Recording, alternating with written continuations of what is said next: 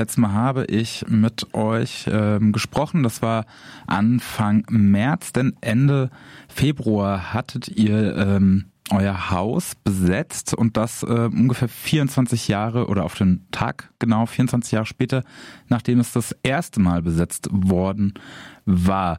Ähm, ausschlaggebend war, dass ihr ähm, das Haus gerne kaufen wollt, ähm, weg von dem ähm, Studierendenwerk in Tübingen und dass er euch ähm, ja Verhandlungen verwehrt habt und ihr dann in der Not eben die Miete äh, Mietzahlung eingestellt haben, was ja ziemlich viele aus dem Projekt gemacht haben.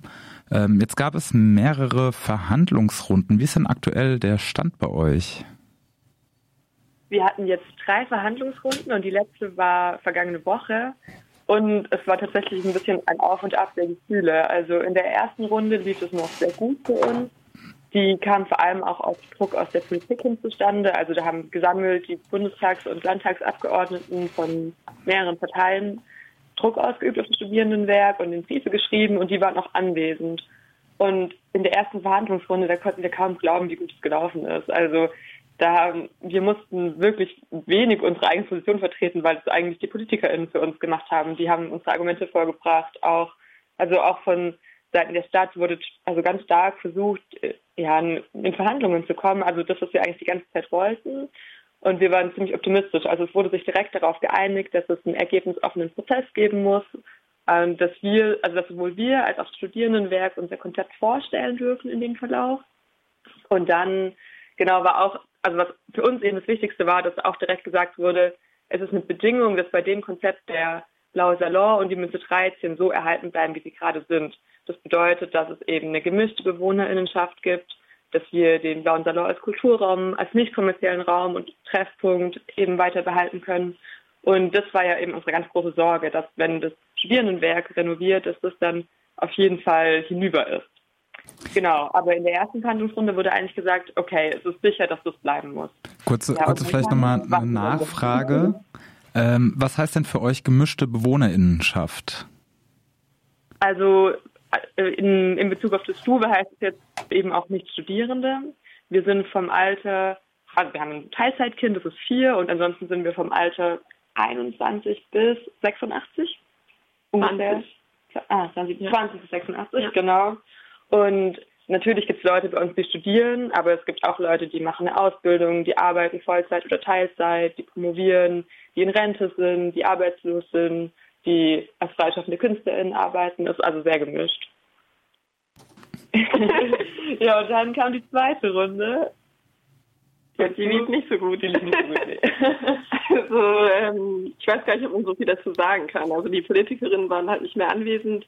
Und ähm, es hat nichts mehr von einem offenen Charakter, ergebnisoffenen Charakter gehabt und auch keinen Verhandlungscharakter. Es wurde eigentlich nur auf der Münze rumgehackt ähm, wegen den eingestellten Mieteinzahlungen. Unter ähm, anderem mit dem Argument, ja, also das ist ja eine Unverschämtheit, die Miete nicht zu bezahlen. Wir reden nicht mit euch, solange ihr nicht die Miete zahlt, was ein bisschen ironisch ist, weil wir haben ja sechs Jahre lang versucht, mit denen zu reden und haben da währenddessen Miete gezahlt. Ich wollte auch nicht mehr mit uns sprechen. Genau, also ich glaube, ähm, man kann sie zusammenfassen, denn es lief halt einfach richtig schlecht. und ähm, danach hatten wir schon wieder gar keine Hoffnung mehr, dass irgendwas läuft. Und die ähm, dritte Verhandlungsrunde, die war letzte Woche, ähm, die war wieder deutlich besser. Also ich weiß nicht, woran es dann lag. Also der Chef vom Studierendenwerk war nicht da, vielleicht lag es auch da dran, ähm, sondern eine Stellvertreterin. Und äh, in der Verhandlung kam endlich mal dazu, dass wir unser Konzept vorstellen konnten. Das heißt, wir haben das Mietshäuser-Syndikat nochmal erklärt ähm, und wir haben darüber gesprochen, wie wir uns eine Zukunft vorstellen und wie wir das auch ähm, finanziell bewältigen wollen. Ähm, also ich meine, die ganze Zeit über haben wir natürlich ähm, nochmal an unserem Finanzplan gearbeitet und an Sanierungsschätzungen und so weiter. Und ähm, das war sehr gut für uns, weil das Land auch endlich mal ein Bild davon bekommen konnte. Also das Land hat immer gesagt, ja, sie wissen auch nicht so genau, was wir da machen wollen. Und jetzt äh, können sie sich, glaube ich, ein bisschen besser vorstellen und sehen auch, dass sowas realistisch ist. Ähm, genau, also von dem her war es ganz gut. Ich weiß nicht, was kam noch bei raus? Konzeptvorstellung. Ah, und das ist das nächste Mal die Stube dran. Ah ja, genau. Ah ja, und das Stube hat sich ähm, relativ klar positioniert, was äh, schon ihre Sanierungen angeht. Also am ersten, im allerersten Gespräch hat Maria vorhin gesagt, war ja so, es muss auf jeden Fall so sein, dass der blaue Salon erhalten wird und die Bewohnerinnenschaft. Und die hat schon relativ deutlich gesagt, wenn ein Studierendenwerk Adeur saniert, dann wird es so aussehen, dass alle rausgehen müssen, dann wird Kern saniert, dann kommen alle wieder rein und dann auch nur noch die Studierenden. Also ähm, dieser Erhalt von dem, was wir jetzt haben, der wird mit dem Studierendenwerk nicht möglich sein. Und es war richtig gut, dass sie das mal klipp und klar gesagt haben, weil das natürlich auch ein Argument ist für uns und auch für die Politik wichtig ist. Das war eigentlich eine der Hauptgründe, warum wir damals die Besetzung gestartet haben, weil wir eben gemerkt haben, okay, es, also das Haus verfällt und wir sind uns sehr, sehr sicher, weil wir einfach andere, also andere Häuser kennen, in denen es ähnlich war, dass es, wenn Stuhl wird saniert, dann war es nicht unsere 13, wie wir sie halt kennen und mögen. Ihr habt auch ähm, gesagt, ihr wollt dieses Haus kaufen. Jetzt habe ich gesehen, dieses Haus ähm, befindet sich ja auch in Erbpacht. Was sind denn da gerade so die Fallstricke für euch? Also genau, tatsächlich sagen wir immer Haus kaufen, aber eigentlich meinen wir, wir wollen gerne die Erbpacht übernehmen. Ähm, genau, und das bedeutet eben, dass wir nicht nur das Studierendenwerk Adeur dazu bringen müssen, die ja im Moment die Erbpacht halten, dass wir von ihnen, also genau, man, vielleicht vereinfacht kann man sich so vorstellen, wir müssen das Gebäude von dem Stuwe Adeur kaufen und dann müssen wir mit dem Land einen Deal schließen, um die Erbpacht zu übernehmen, um auch weil, also für das Grundstück, auf dem das Haus steht. So wird es oft irgendwie vereinfacht dargestellt, glaube ich. Und genau, das bedeutet, dass wir zum einen uns mit dem Stuwe einig darüber sein müssen, wie viel dieses Haus noch wert ist. Und das ist wahrscheinlich nicht mehr so viel, einfach weil man so viel sanieren müsste. Und bei der Erbpacht ist es aber so, dass wir nicht einfach den Vertrag übernehmen können, den es gerade gibt zwischen Stuwe und Land, sondern wir müssen, da müssen Anpassungen passieren. Also theoretisch steht zum Beispiel in diesem Erbpachtvertrag im Moment auch drin, dass hier nur Studierende wohnen dürfen. Und wenn man jetzt eine neue Regelung macht, dann würde man das ja alles anpassen, dass es ein bisschen mehr der Realität entspricht. Nochmal eine kleine Nachfrage. Ihr hattet es gerade gesagt, ähm, das Stuwe will nicht mit euch reden, weil ihr keine Miete zahlt. Davor habt ihr Miete gezahlt und es wollte auch nicht mit euch reden. Ähm, wird denn gerade immer noch die Miete verweigert, wie seit ähm, März? Ja, das ist ein bisschen ähm, kompliziert. also wir haben zwischendurch ähm, die fristlose Kündigung bekommen, irgendwann mal eine Zahlungsklage. Ja, genau. Genau, das war im, im Juni schon. Im Juni schon. Und dann ähm, gibt es ähm, so ein kleines Schlupfloch, ähm, das man begehen kann. Und zwar, indem man auf einen Schlag einmal alles zurückzahlt, ist die fristlose Kündigung, die Zahlungsklage hinfällig. Ähm, das haben wir genutzt. Und dann haben wir ähm, mit Beratung unseres Anwalts äh, eine Mängelanzeige gemacht und haben Zurückbehaltungsrecht angemeldet. Und seitdem zahlen wir wieder nicht. Das heißt, wir zahlen im Moment nicht aufgrund der Mängel. Und ähm, haben sozusagen bessere Chancen vor Gericht, wenn du genau. kommst. Genau, weil das Problem war ein bisschen, also uns war das schon, uns war das schon wichtig, dass wir das irgendwie also dass wir den Druck hochhalten. Aber das Problem bei dieser ersten Klage war, dass es eine Zahlungsklage war, keine Räumungsklage.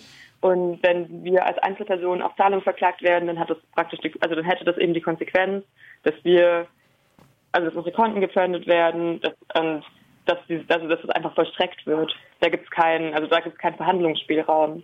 Und was für uns halt wichtig ist, ist, dass der Prozess lange dauert, weil wir gehen davon aus, dass die Verhandlungen noch eine Weile dauern. Und deswegen sind wir jetzt in einer besseren Situation, weil wir also ganz streng genommen, wahrscheinlich würde man jetzt nicht 100 Prozent der Miete einbehalten dürfen aufgrund der Mängel.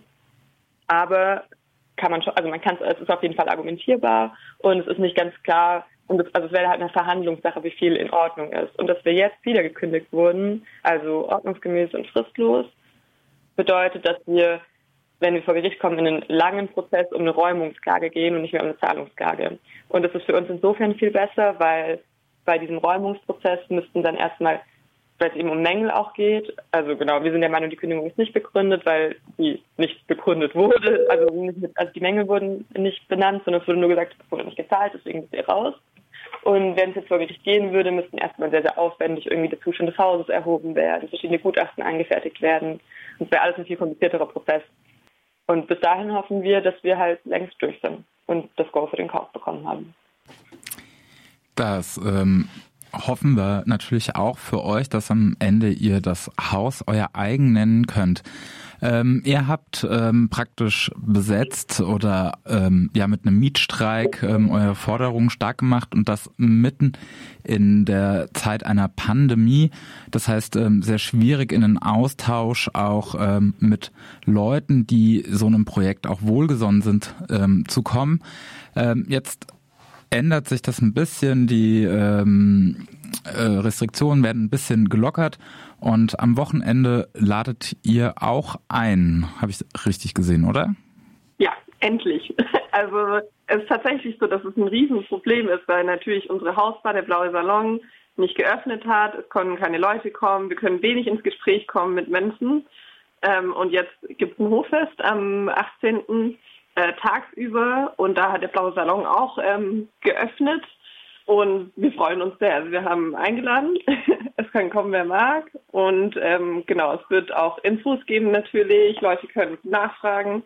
Und ansonsten haben wir noch ein paar andere Sachen geplant. Genau, ist auch fair, wenn man einfach mal wieder im blauen Salon abhängen möchte. Es gibt Musik, es gibt Getränke, es gibt richtig gutes Essen. Handgeschnittene japanische Nudeln, das ist auf jeden Fall das Highlight. und genau, auch so eine kleine Kunst, äh, Kunstauktion und von lauter fancy Dingen, die wir im Haus gefunden haben. Ähm, genau, das ist so grob der Plan. Wann geht das los dann? 12 Uhr. Ja. Um fünf. 12, um 12 Ah, um 12, Entschuldigung, um 12 am, am 18., also dem Samstag in Tübingen. Ähm, ich danke euch beiden vielmals für das Gespräch und ähm, wir wünschen euch natürlich das Beste, dass ihr das Haus dann irgendwann dann doch euer eigen nennen könnt. Vielen, vielen Dank. Dankeschön.